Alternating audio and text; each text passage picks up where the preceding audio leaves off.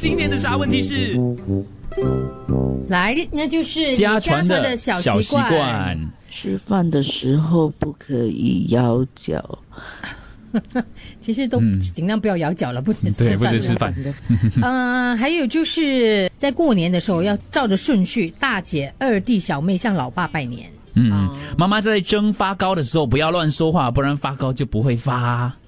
妈妈说拿这个拿碗的时候，拇指一定要放在碗的上面，不能够只拿下面，哦，哦哦前啊我也是这样的，因为只拿下面是乞丐，这是外婆跟她说的啦。哇！从我的祖母的年代哦，眼睛如果有沙子跑进去眼睛的时候哦，嗯就要用福建话碎碎念一段经经文，应该是哦他不懂念什么了，他没有说沙沙子就会跑出来。哦。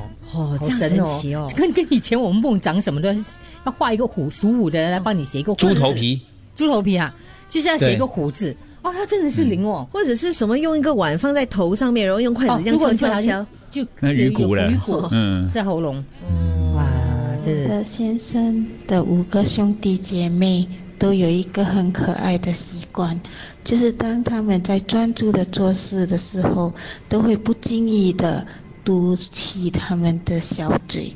五个兄弟姐妹都一样的，很可爱的。